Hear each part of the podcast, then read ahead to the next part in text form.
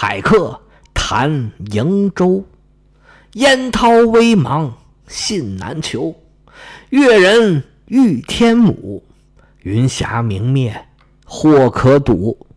天母连天向天横，势拔五岳掩赤城。天台四万八千丈，对此欲倒东南倾。我欲因之梦吴越，一夜飞渡镜湖月。湖月照我影，送我至善溪。谢公宿处今尚在，渌水荡漾清猿啼。脚着谢公屐。身登青云梯，半壁见海日，空中闻天鸡。千言万转路不定，迷花已时忽已明。熊咆龙吟引岩泉，立深林兮惊层巅。云青青兮欲雨，水淡淡兮生烟。列缺霹雳，丘峦崩摧，洞天石扉，轰然中开。清明浩荡，不见底，日月照耀金银台。霓为衣兮，风为马。云之君兮，纷纷而来下。虎鼓瑟兮，鸾回车。仙之人兮，列如麻。忽魂悸以魄动，恍惊起而长嗟。惟绝食之枕席，是向来之烟霞。唉，世间行乐亦如此。古来万事东流水，别君去兮何时还？且放白鹿。青崖间，须行即骑访名山。安能摧眉折腰事权贵，使我不得开心颜？大家好，我是老胡胡。刚才朗诵了一首诗，是李白的《梦游天姥吟留别》，这是所有的诗里边我最喜欢的一首，所有的没有之一。今天为什么要在这儿朗诵这首诗呢？那是因为啊，接下来我要讲希腊神话了。熟悉我讲述规律的朋友知道了，罗马史第二部分刚讲完。以前呢，我一般要休息一段时间。这个上回我们也讲了，这回我不打算休息了。但是我这一周五更呢，讲完罗马史是星期三，我也不想一点间隔都没有。开一部新书，多少要有一丁点儿这个仪式感吧？那我最起码得把新书开在星期一吧？怎么也得这样吧？那还剩两天，那就正好一个头一个尾。上一回呢，把罗马史呢给结了个尾，这一回啊，再把荷马史诗给开个头。这荷马史诗呢，本来就有一个开头啊，实际上我已经录完了。开头那回呢，我一般叫做第零回。那那回是第零回，咱这回怎么办呢？就负一回。所以今天这个回目啊，叫《荷马史诗之奥德赛》第负一回，讲点啥呢？我们就随便瞎聊吧。我想起什么就说什么。既然有这个定场诗，咱们就先说说这个诗吧。我为什么选这首诗呢？因为我觉得这首诗啊，跟希腊神话这个调子特别的契合。本身李白这个人就跟神话。似乎是有一些关系。当时唐朝当代的人都管李白叫谪仙人，诗仙这个名字不是后世才给他起的，当时就有人这么叫。李白写的诗啊，都是那种特别大场面、波澜壮阔、气吞山河，而且呢，有一种举重若轻的感觉，真的就跟神仙一样。而且呢，是想象力特别丰富。他的作品里面也经常有神仙的存在。我们前面这诗里面他就有。本来呢，我想把这个诗呢放在后边，就是放在第零回，就真的作为一个开场诗。但是因为这诗啊实在是太长了，如果你后面还要讲情节，这个诗啊可能就有点耽误事儿了。不过呢，我们今天这个就没事儿，好像后边也不用讲故事，我们就是闲扯，在这儿读这首诗就正合适。那今天闲扯，我们扯点什么呢？我就说说吧，这希腊神话好在哪儿？为什么您必须得听我讲这个希腊神话？这希腊神话呀，跟其他地方的神话呀都一样，都是大杂烩。我们的祖先呢，有很多想法都是相类似的。最早的宗教信仰呢，大部分都是泛神教，就觉得大自然全都是有神仙管着的。另外呢，这人死了还有鬼魂儿。全世界的神话其实都差不多。希腊神话的厉害之处啊，在于人对这些神话的加工。希腊神话里边啊，有一个相对比较严谨的谱系，虽然有很多版本，但是每个版本都有它的谱系。就是说，创世的神是谁，然后谁跟谁又生了谁谁谁。我们现在知道的，最起码有那么四五个版本，当时流传的肯定还是更多的。比如说，你在听我前面讲的，你就知道有一个荷马的版本。有赫西俄德的版本，还有俄尔普斯教他们的版本，这里边的区别还挺大的。但是呢，主要的脉络它基本上都是互相认可的，变化是在细节上。比如说像赫西俄德和俄荷马的版本，他们的创世神就是不同的。但是呢，又都有乌拉诺斯、克洛诺斯，还有宙斯以及奥林匹斯诸神。为什么希腊人会创造这么一个比较严谨的体系呢？因为他这个宗教啊是官方的，原来希腊有这么多城邦，这么多国家，最早流传的神话肯定是五花八门，什么样的都有。但是后来呢，因为大家都要信奉一个宗教嘛，那么逐渐就形成了所谓的最大公约数。每个城邦是最重视自己的这个保护神，但是同时呢，你也得承认其他城邦的神。其实这种互相的承认啊。就是希腊文化的基础。希腊文化之所以有现在的这个地位，其实就因为它一直都是多元的，从来也没有定于一尊。希腊这个地方从古到今都是一个群雄并起的地方，虽然曾经被什么马其顿呐、被罗马都征服过，但是始终都有反抗的力量。希腊各个城邦宗教信仰都是法定的。就是说，你必须信他这个宗教。如果你不信，这是一种违法的行为。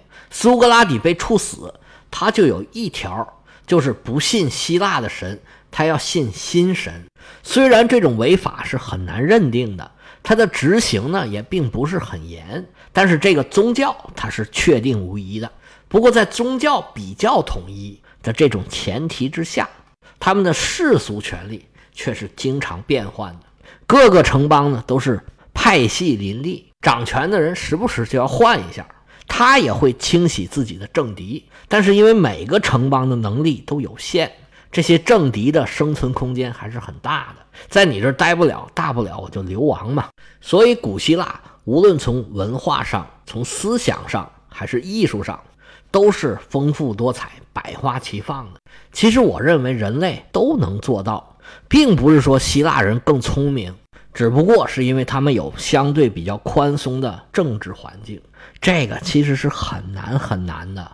当时在希腊人嘴里面的东方国家，像什么亚述啊、巴比伦呐、波斯啊、埃及啊，埃及虽然不是很东，但是也是希腊人嘴里面的东方国家。这些国家啊，无一例外都是专制的。这个呢，因为地理环境就是那样的，它就容易产生专制国家。希腊呢，是因为本身它大陆上就很破碎，希腊半岛上有好多山，地块呢都是很小的、很零碎的。那海岛上就更不用提了。所以在这种情况下呢，是很难形成强权的。就算是受希腊影响比较大的马其顿，就是亚历山大大帝，他到了中东方也觉得，哎呀，那个方法很爽啊。到了波斯的故都，就成了波斯的国王了。亚历山大是自称波斯国王的。他当时就要求那些手下人给他行这种五体投地的跪拜礼，所以这个也算是个地理决定论吧。这个我还挺信的。所以所谓的科学，就是现代意义上的这种科学，就是从古希腊萌芽出来的，也是因为这个原因。有的很爱国的朋友他就很生气，啊，凭什么我们中国这么好，那个科学非得说是古希腊出来的呢？我们中国也有。其实不光是中国没有，就是除了希腊的所有的地方，古代它都没有。因为专制它是不允许质疑的，皇帝他是不会有错的，君无戏言，所谓金口玉牙，说啥是啥。但是科学它就是可以证伪的，就是可以质疑的，这跟强权的逻辑是矛盾的。你无论是世俗的强权，还是宗教的强权，它都不允许人质疑它，所以那就谈不上什么科学了。只有希腊这种在夹缝中一直存在的文化。它才能发展出来所谓的科学，但是没关系啊，没有科学不等于咱不厉害啊！你看我们中国现在不也挺厉害的吗？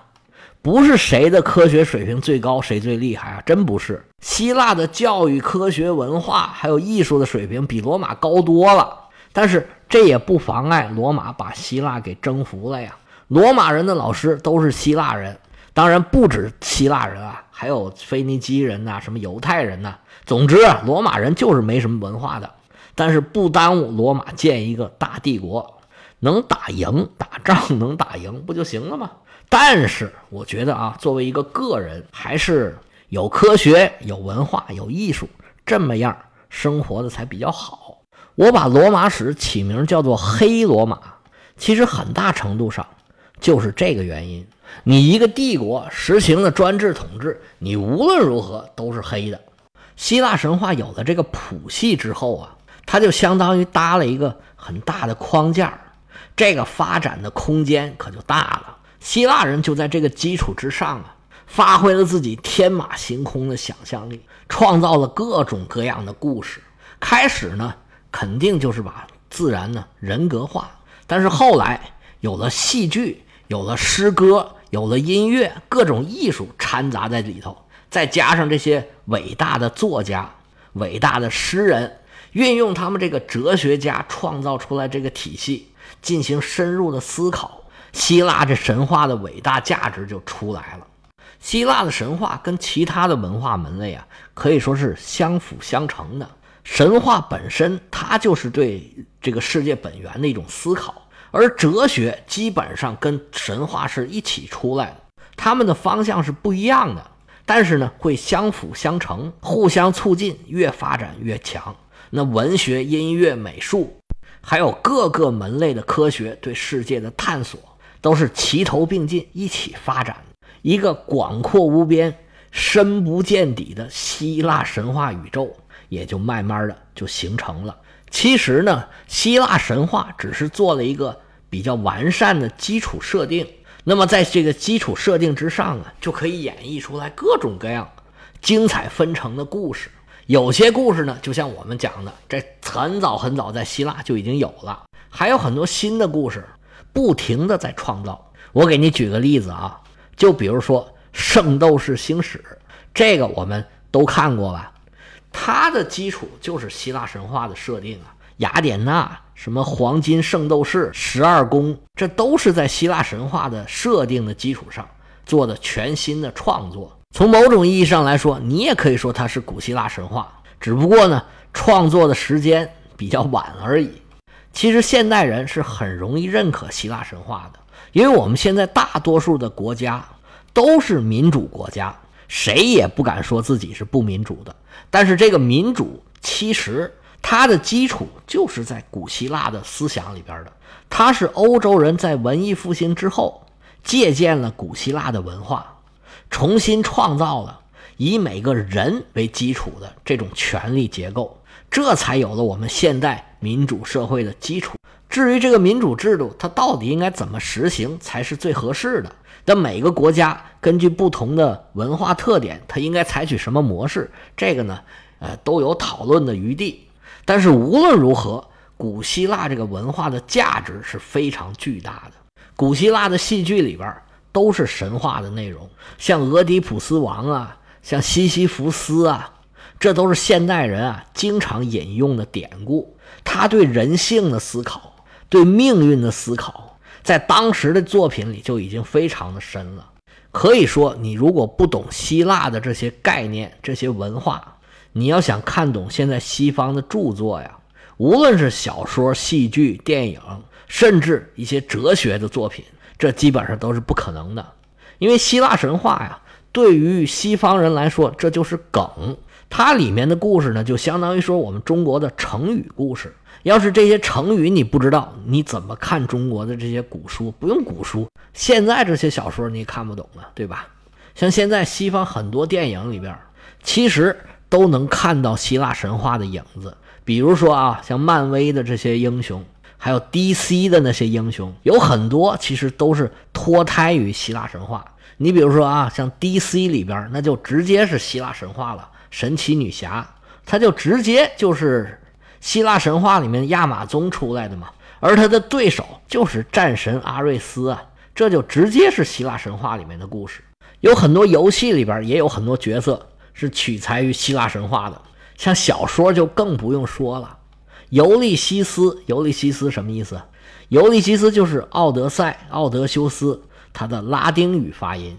如果翻译成现代《奥德赛》，哎，这个也是没错的。《浮士德》里面大篇大篇的都是希腊神话里面的人物。你要是不懂希腊神话，你就完全不知道《浮士德》里面在讲什么。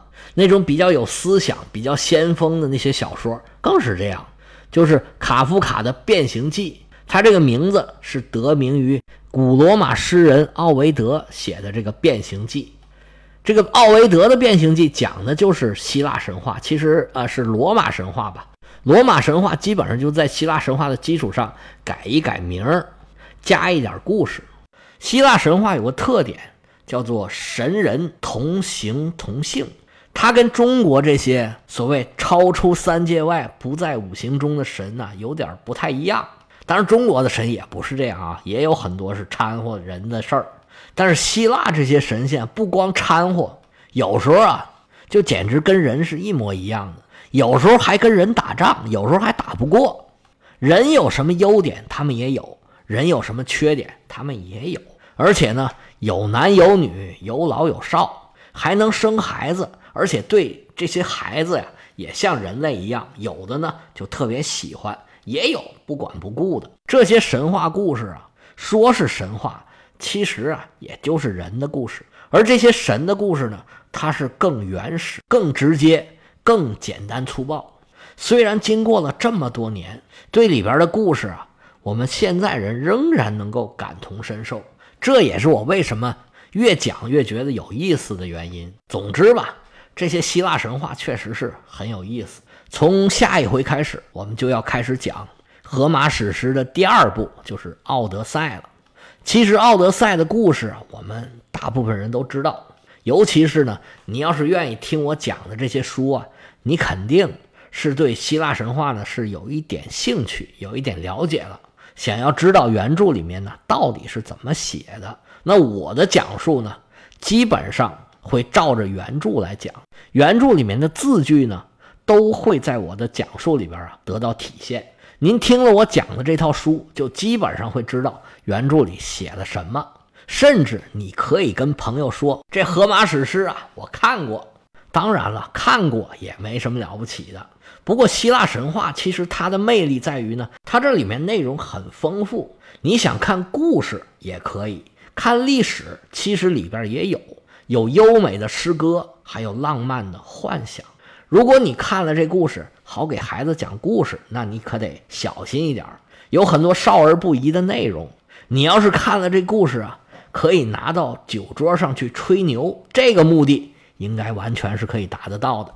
当然，也可以去思考人性，思考人生。行了，今天就讲到这儿，下回可就开始正式进入《荷马史诗之奥德赛》，我们下回见。